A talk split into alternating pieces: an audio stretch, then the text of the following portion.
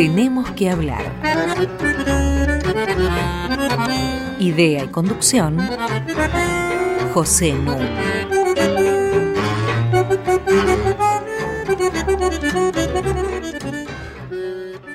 Muy buenas noches. Estamos una vez más en Tenemos que hablar. Y para este programa hemos decidido que tenemos que hablar nada más ni nada menos que del mundo. Para esto tengo como siempre a mi lado a Mariana Heredia. Hola Mariana. Buenas noches Pepe. Y a un invitado realmente de lujo, como ya enseguida les voy a contar, que es el doctor Roberto Russell. Buenas noches Pepe y muchas gracias por la invitación. Gracias a vos por venir.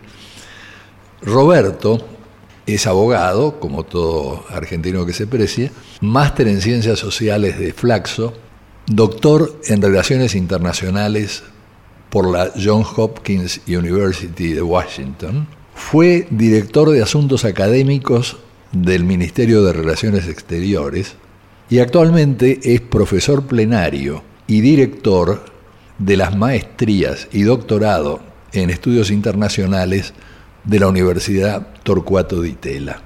Ha enseñado en Londres, en Beijing, en Washington, en Madrid, en Salamanca, tiene premios, tiene libros, tiene muchos artículos y vamos a gozar de la conversación con él sobre temas internacionales.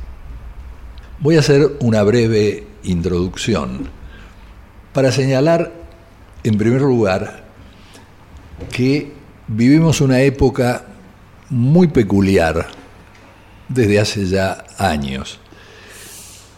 Una época en la que han no solamente desaparecido las utopías, sino que se ha pasado a idealizar el pasado.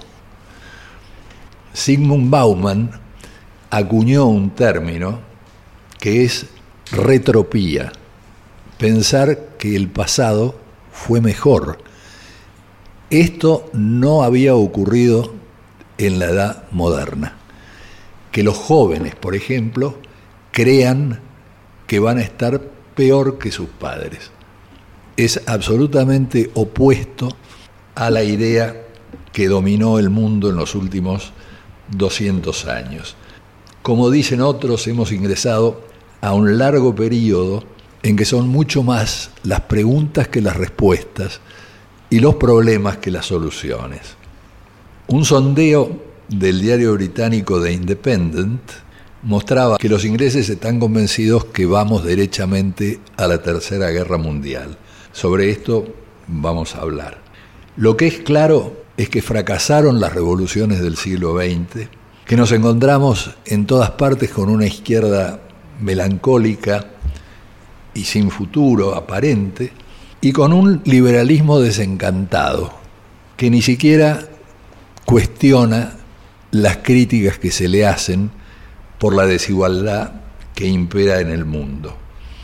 A esto se le añade el dominio del capital financiero, que mueve instrumentos que son incomprensibles para el 99% de los ciudadanos y no regulables por el Estado el gran cineasta alemán Werner Herzog hizo un documental sobre Internet y se planteaba en ese documental que por un fenómeno cósmico, digamos una tormenta solar, se puede producir un colapso de la red y que esto conduciría inevitablemente a una crisis civilizatoria.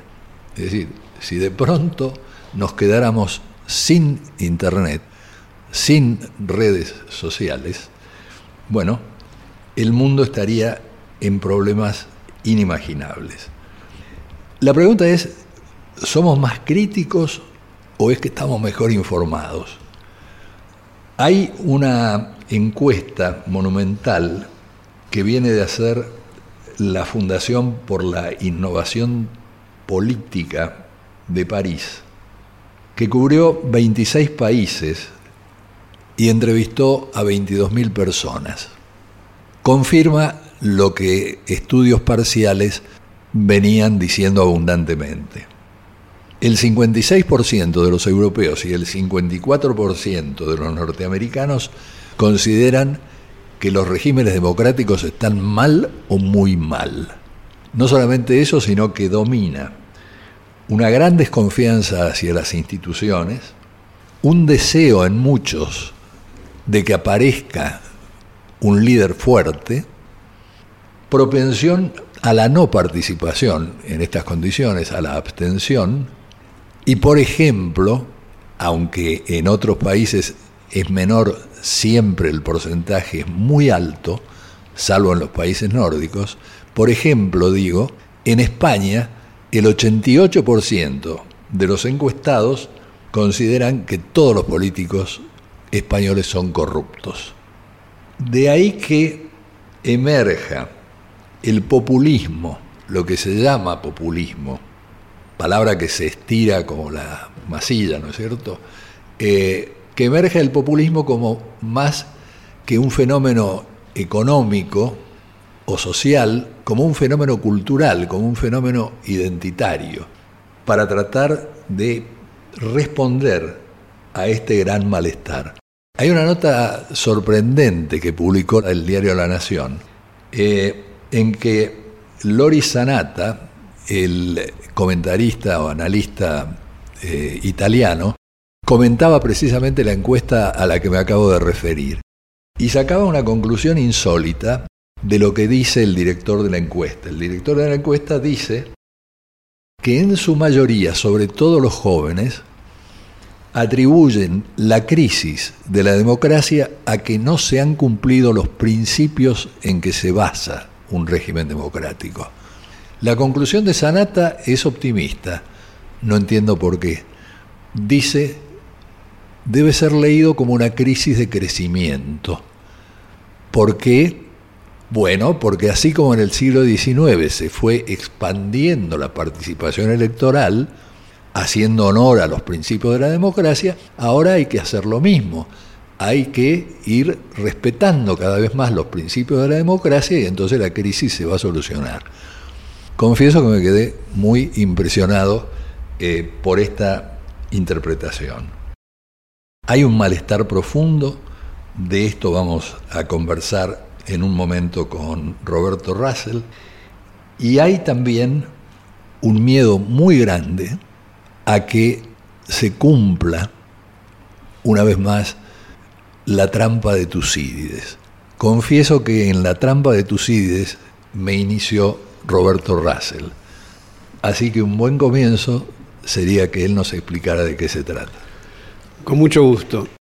Como dijiste en la introducción que vamos a hablar del mundo, bueno, precisamente este es uno de los temas que en el mundo yo diría, muy de moda, si ha resurgido Tucídides, porque tiene que ver con algo muy simple. Y es, ¿qué es lo que pasa? Uno puede ir a la historia. Cuando un poder hegemónico comienza a declinar y ya no tiene control sobre el sistema, y sube otro, es la situación en la que la humanidad va a vivir en las próximas décadas. Esto es la declinación relativa de Estados Unidos y el ascenso de China.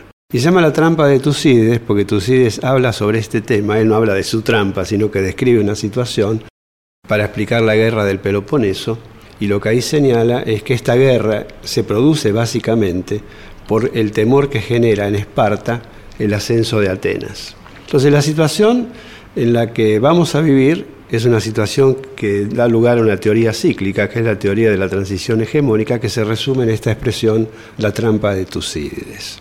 La situación es esta el poder hegemónico cuando declina empieza a perder el control del sistema. Este es un gran tema sobre el que también después si querés podemos hablar un poco más en detalle.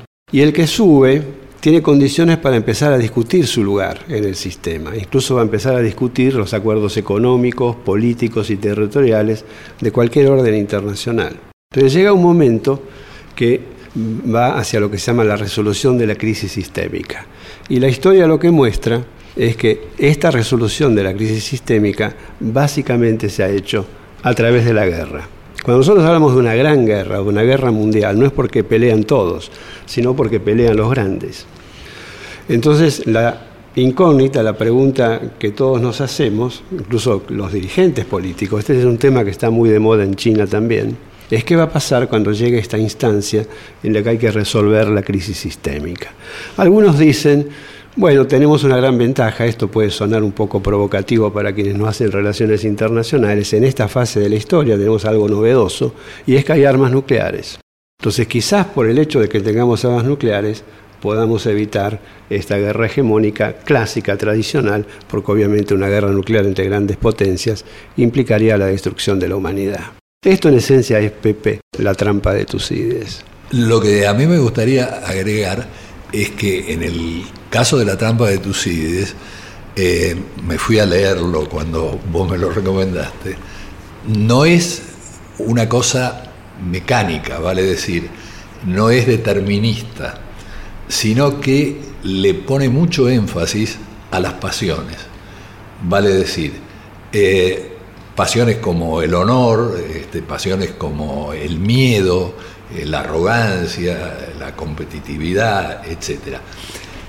Sin este ingrediente cultural, él dice, en Esparta primaron el honor y el miedo. ¿No? Él participó en la guerra del Peloponeso de Tucídides. Así es, y como fue herido, por suerte digo yo, fue herido, entonces escribió el libro. Es uno de los libros extraordinarios y es la base de lo que se llama el pensamiento realista en las relaciones internacionales en un momento en que no había naciones, pero en definitiva la dinámica, la mecánica de esta transición es la misma. ¿no? Claro, vamos a hacer un alto para nuestra pausa musical.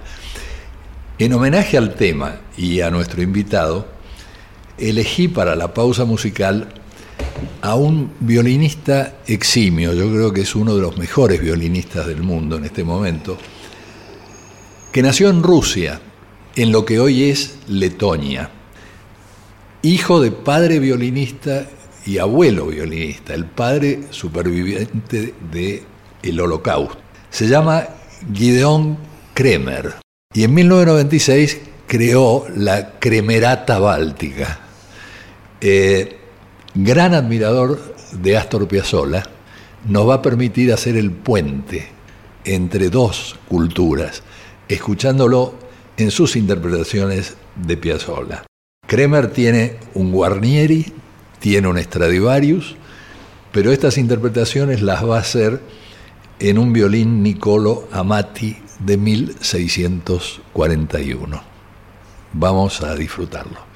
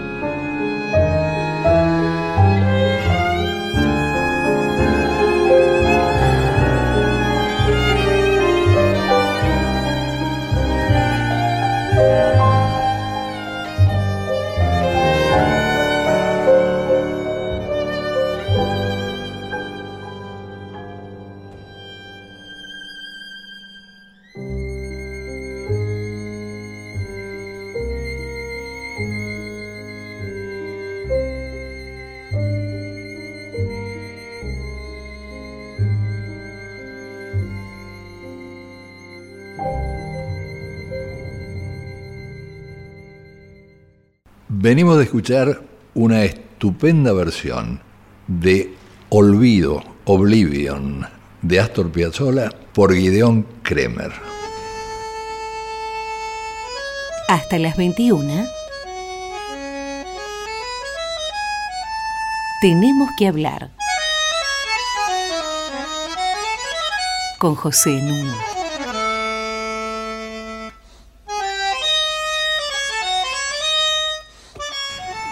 Estamos en Tenemos que hablar con Mariana Heredia y con nuestro invitado de honor, Roberto Russell.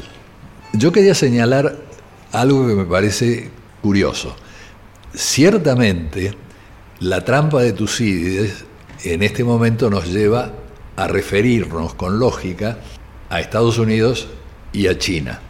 Son impresionantes las cifras, por ejemplo, en los años 80, en términos de PBI medido por el poder adquisitivo, el de China era un 7-8% el de Estados Unidos, hoy en día es un 101% el de Estados Unidos.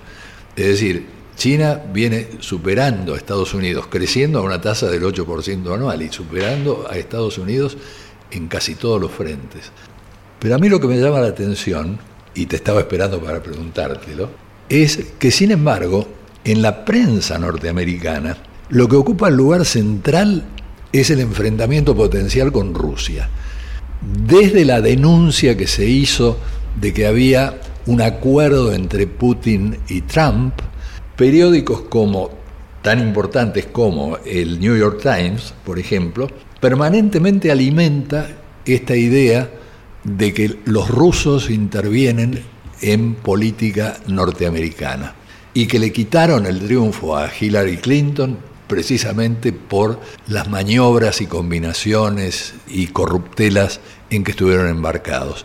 A tal punto que un representante republicano, Tom Tillis, se sintió obligado a explicar que desde la Segunda Guerra Mundial Estados Unidos se inmiscuyó, así dijo, en 81 elecciones en el mundo, dejando a un lado su intervención en golpes de Estado y cambios de régimen y Rusia solamente en 36. ¿Por qué el problema de Tucídides sería China y los americanos de lo que hablan es de Rusia? Mira, es muy simple porque lo de Tucídides tiene que ver con materia. Esto es la transferencia del poder material, que es militar y es económico, de un país a otro. Vos lo acabas de decir, el Producto Bruto chino ya está equiparando al de los Estados Unidos. El Producto Bruto de Rusia es más o menos como el de Italia. Digo, para que tengamos una idea de qué países estamos hablando. O sea, Rusia en realidad es un país que quiere resurgir, pero a lo sumo le da para hacer un juego regional. ¿Por qué aparece en la prensa? Bueno, porque efectivamente influyó en las elecciones, intervino en las elecciones a través de lo que hoy se llama la guerra híbrida. Esto no es solo algo que hacen los rusos, sino que es algo que hacen las grandes potencias que es uno de los elementos centrales hoy de las nuevas comillas guerras que va a vivir la humanidad. Esto es la interferencia a través del ciberespacio en los procesos electorales, en, alentar movimientos que pueden ser disruptivos, porque bueno, claramente un objetivo de Putin es favorecer fuerzas que no están a favor de la democracia liberal en Occidente, porque eso le resulta funcional a él para mantener su poder y su régimen político. Y claramente fueron los rusos los que intervinieron, no los chinos en esta elección. Pero para ponerlo de manera muy sencilla, a Rusia no le da para este juego. Entonces, en la vida académica, el debate central sobre el futuro, si vos pensás en términos de grandes potencias, en la disputa más global, en el manejo del orden global, el candidato que aparece ahí es China. En la medida que China siga subiendo y que no tenga ninguna crisis interna, ningún problema que por ahí este, lo lleva a retrasarse en este ascenso o que Estados Unidos adopte otro tipo de políticas que por ahí hacen que su declinación relativa no sea tan rápida. Esas son grandes interrogantes que nadie conoce. Lo que la teoría dice y la historia dice es que cuando estas situaciones se dan, estamos frente a un serio problema. Pero en ese caso, eh, Roberto, ¿China está en condiciones de disputar eh, el control militar del mundo? Porque digo, uno suele escuchar el ascenso económico de China, su capacidad hoy para desestabilizar económicamente a Estados Unidos, pero poco se escucha sobre sus apuestas geopolíticas, incluso con sus vecinos más cercanos, y aún menos sobre su capacidad de control de eh, cuestiones que preocupan a Occidente, como puede ser el terrorismo o una potencial guerra eh, con Rusia. Bueno, lo que pasa es que los chinos están en su propia transición, no solo económica, sino también en términos de su política exterior. Con Deng Xiaoping el lema fue esperar, esperar y ocultarnos. En inglés es hide and bide. Ese es el lema y así eso está en el debate académico también. Eso cambió, eso cambió. Ya no están ni para ocultarse ni para esperar. Claramente que este proceso, digamos, de mayor proyección global de poder va a llevar mucho tiempo. Pero la historia también nos enseña que si tus intereses económicos crecen, y además en el nivel que están creciendo en China, pensemos en lo que es esta, esta iniciativa de la red, del camino de la seda, lo que ya conocemos, obviamente vas a tener más preocupaciones de seguridad, vas a tener que proteger esos intereses económicos expandidos que ya tienen un alcance global. Y eso solo se puede hacer también incrementando tu presencia militar.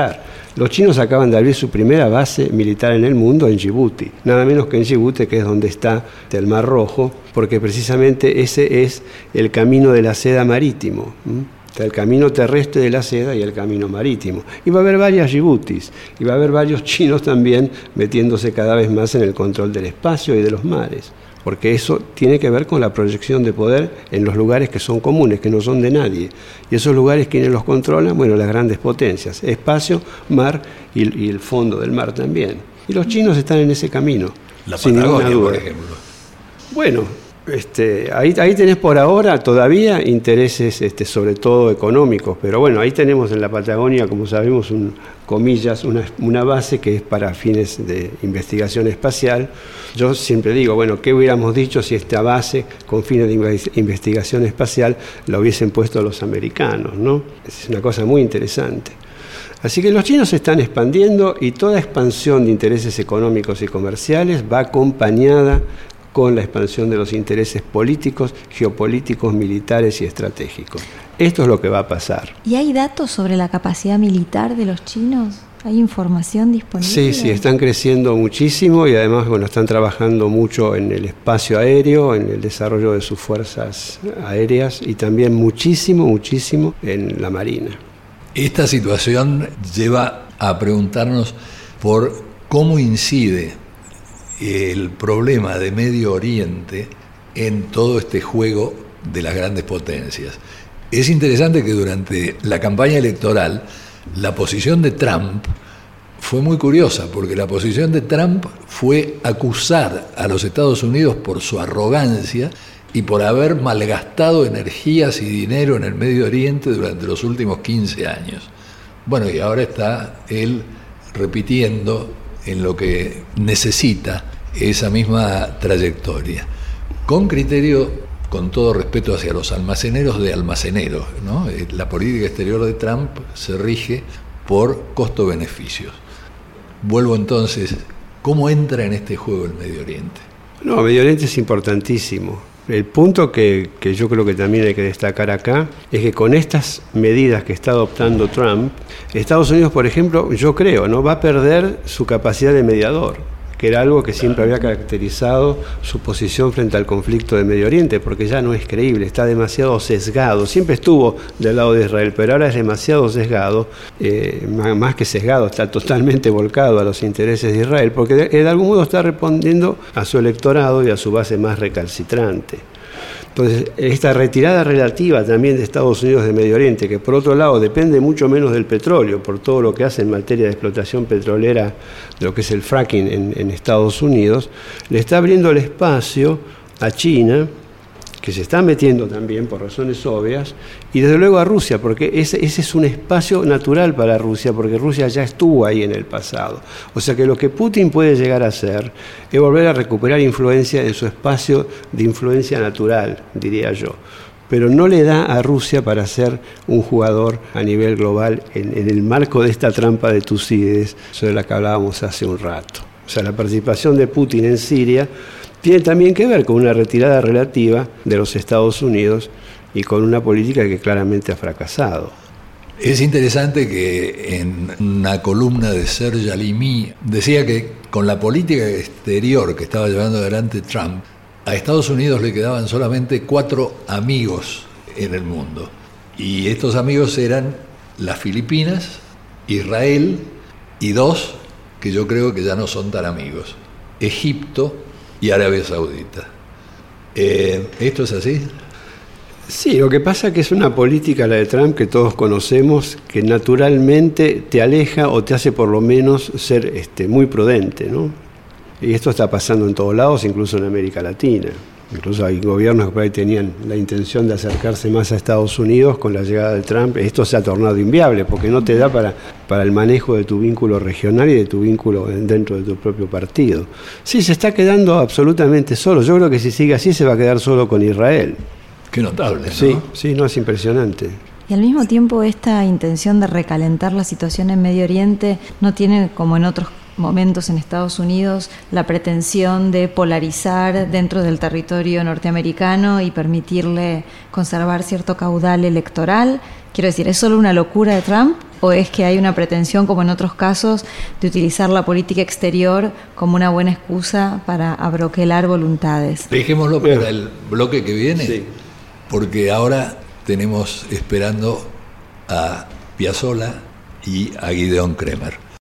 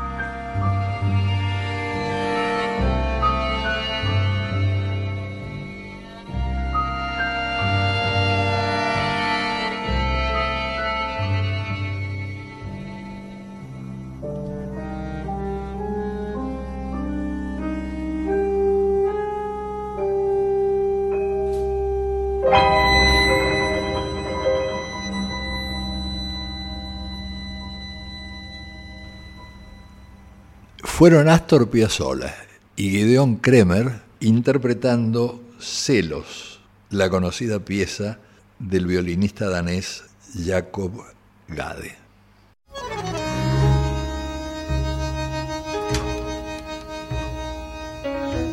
Seguimos en Tenemos que hablar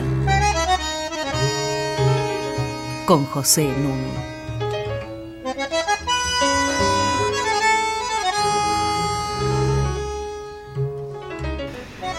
Les recuerdo que para comunicarse con nosotros, cosa que siempre agradecemos y respondemos, tienen que utilizar nuestro mail. Tenemos que hablar arroba radionacional.gov.ar y que todos nuestros programas se pueden bajar de internet entrando a www.radionacional.com.ar barra podcasts. Estamos con Mariana Heredia, con Roberto Russell, enfrentándonos al mundo. Mariana, habías dejado abierta una pregunta que te ruego repetir. Es cierto que por momentos pareciera que Trump desafía nuestra capacidad de asombro, ¿no? Pero también es verdad que cuando uno observa la política exterior norteamericana y sobre todo lo que hizo Bush hijo, da la sensación de que a veces los gobiernos de las potencias, eh, en este caso Estados Unidos, utilizan la política exterior como una forma de abroquelar voluntades. Cuando decrece la popularidad de los gobernantes, eh, construir un enemigo exterior es una muy buena manera de seguir ganando elecciones o seguir sosteniendo cierta legitimidad. ¿Es así? ¿Es eso lo que está ocurriendo hoy? Bueno, digamos, el impacto de la política exterior en la política externa es un clásico, eso lo hacen todos. Ahora, yo creo que acá hay diferencias muy importantes, porque si vamos a Bush, hijo, cuando decide la invasión a Irak en el año 2003, esto es una reacción a lo de las torres, en gran medida, y además también una acción frente a algo que se consideró una guerra inconclusa, que fue la primera guerra del Golfo, porque ahí hubo un pensamiento más realista, más tradicional, y decidieron no tirarlo a Saddam Hussein, cosa que hubieran podido hacer en ese contexto, porque estaban pensando en el equilibrio, digamos, quién iba a ocupar ese vacío de poder. En el caso de Bush, como ahí lo que prevalece es la mentalidad que se conoce como neoconservadora, que son liberales con botas, estos son intervencionistas, como casi todos los liberales, pero al mismo tiempo creen que para que las cosas realmente sean efectivas hay que usar el poder militar, es lo que los lleva al Medio Oriente con la idea de que iba a ser una guerra sencilla y que esa victoria además iba a achicar al resto y que Estados Unidos iba a marcar un camino. Todavía estaba esta idea del Estados Unidos ganador de la Guerra Fría en un contexto que comenzaba a cambiar, pero la idea todavía de la unipolaridad, del gran poder de Estados Unidos, de su gran poder de transformación. Cuando llega Obama, que ya estamos en una situación muy distinta, Obama favorece más bien una aproximación multilateral, más de negociación, que tampoco este, tiene, tiene éxitos este, tangibles y que por esa razón lleva a esta posición de Trump que estaba ya en la campaña electoral. Esto es, Trump ya había prometido que iba a reconocer el traslado de la capital de Tel Aviv a Jerusalén, que dicho sea de paso, eso es, es, una ley del Congreso que nadie aplicó, es una ley del Congreso de Estados Unidos de 1995 que nadie aplicó. Ahora, yo creo que esta decisión tiene mucho que ver obviamente con esta alianza con Israel y con los sectores lobistas y de poder muy poderosos de Estados Unidos, que son los grupos más recalcitrantes que todavía siguen siendo la base de sustentación de Trump. Entonces acá confluye claramente una política distinta a otras, en contextos internacionales muy distintos, y también eh, lo que tú decías, que es el tema de, del vínculo con la política interna. ¿no? Para Europa es una muy mala noticia, ¿verdad? Que Estados eh, Unidos recaliente la situación. Bueno, sí, sí, sí, es una mala noticia en realidad para todos, ¿no? este, porque además Europa tiene una posición en este sentido conjunta y unida que no, no, la, no la tiene en otros temas, y entonces no le queda otra más que hacer lo que, lo que hizo, que fue rechazar esta medida de Trump y proponer que se siga con las resoluciones de Naciones Unidas eh, que todos conocemos. ¿no? Esta, esta es la cosa. Hablando de Europa, ¿Es viable el Brexit va a concretarse efectivamente porque uno lo ve debilitarse día a día, ¿no? Sí, yo tengo la impresión que sí, que se va a concretar. Sí. Le, va a ser muy difícil a, los propios este, británicos en su propia discusión interna cómo van a manejar el tema, pero yo creo que se va a dar, sí. ¿Y va a ser ventajoso presumiblemente para Gran Bretaña? No, yo creo que no. Yo creo que ha sido un gran error histórico salir de Europa. Este, creo que van a tener muchos problemas, muchas dificultades por mucho tiempo. Pero bueno, hay que tener en cuenta que además se hace, se toma esta medida en un momento en que Europa está transitando una etapa muy difícil y además porque eso nos impacta a todo, porque Europa en algún sentido, por lo menos para mi generación y para los que hacemos relaciones internacionales, es una especie de vanguardia del mundo, ¿no? que, que ese podía ser el camino que incluso en América Latina podíamos seguir, y eso está muy fuertemente en discusión. ¿no? O sea que no, solo está la pregunta del Brexit, sino la pregunta es cuál va a ser el futuro de Europa. ¿no? Tiene que tener, digamos, un horizonte más modesto, más prudente, porque es evidente que la complejidad de los temas que tienen por delante y que tienen que negociar son enormes. ¿no? Y sobre todo que el 50%, para dar una cifra aproximada, de la legislación de cada uno de los países de la Unión Europea no se decide en esos países, sino que se decide en Bruselas.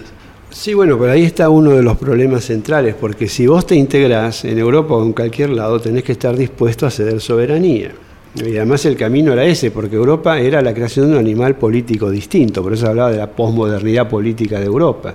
Y eso es lo que hoy está profundamente en discusión, porque más bien lo que está pasando es que todos los países están procurando recuperar espacio de soberanía, que en definitiva eso fue lo que justificó la posición de los que estaban a favor del Brexit, que Gran Bretaña vuelva a ser soberana. Esto es que vuelva a ser un Estado-nación que decida los temas centrales por sí misma. Entonces yo creo que ahí tenemos un tema que parte nuevamente a las sociedades. En este mundo polarizado, que es algo de lo que dijiste en, tu comentario anterior, también se da frente al tema de la integración.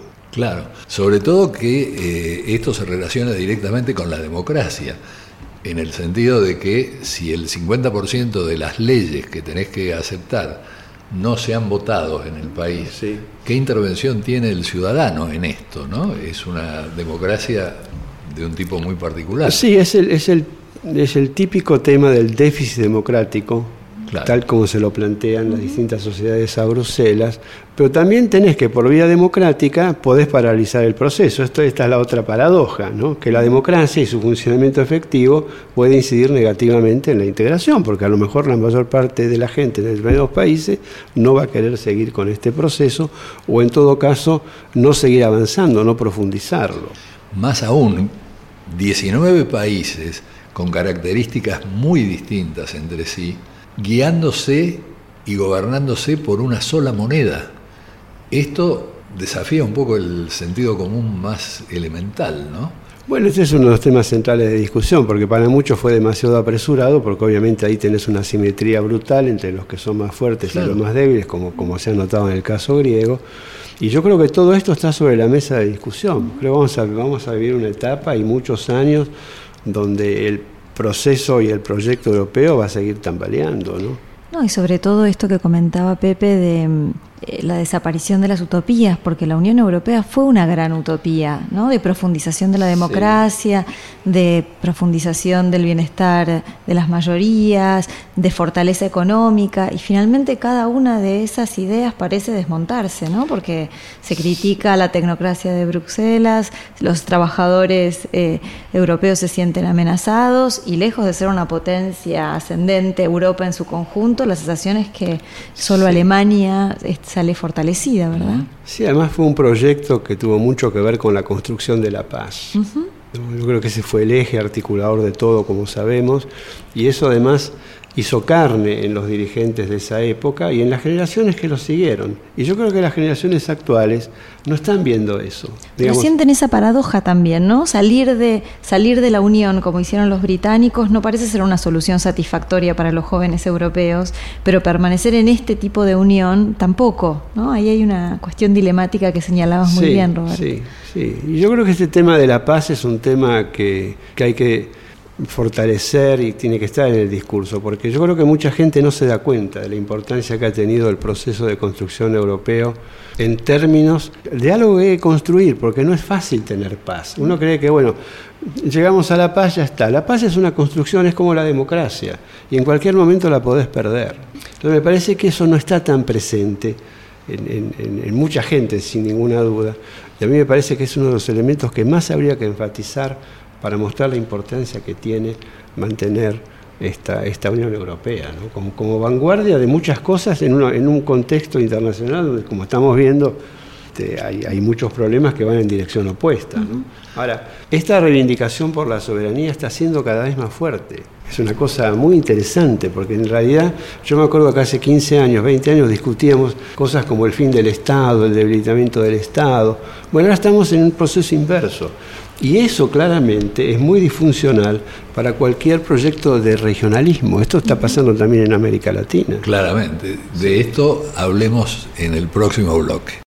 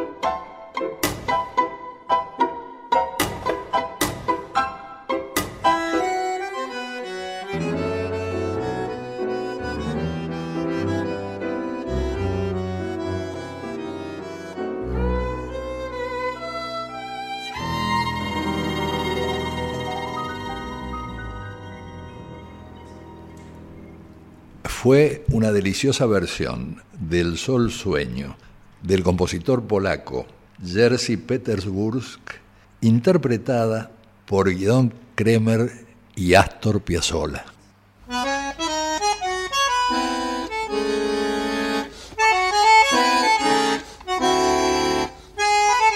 ¿Seguimos?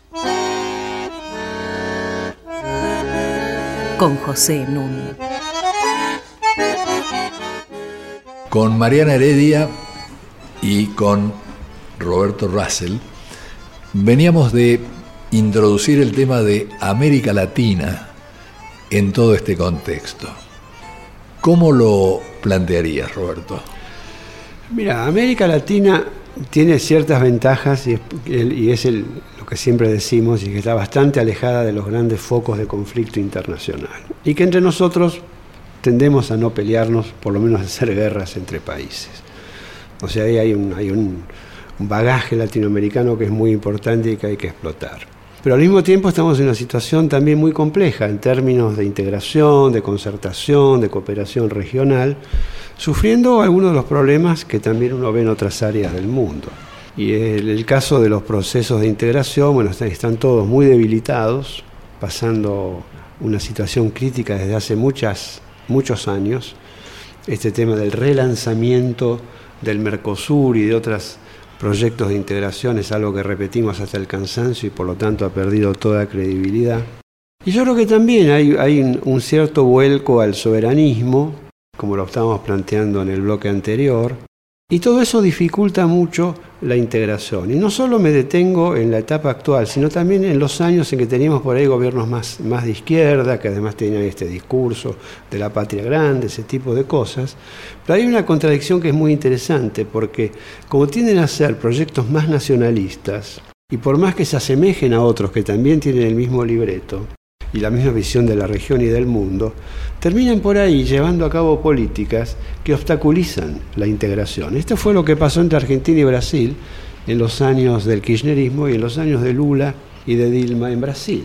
Esto es, no, no hemos sido capaces de construir algo tan básico, tan elemental para los dos países como es una alianza estratégica, que de nuevo requiere cesión de soberanía. Y claramente Brasil en este punto se ha comportado como se comporta el más grande de una relación.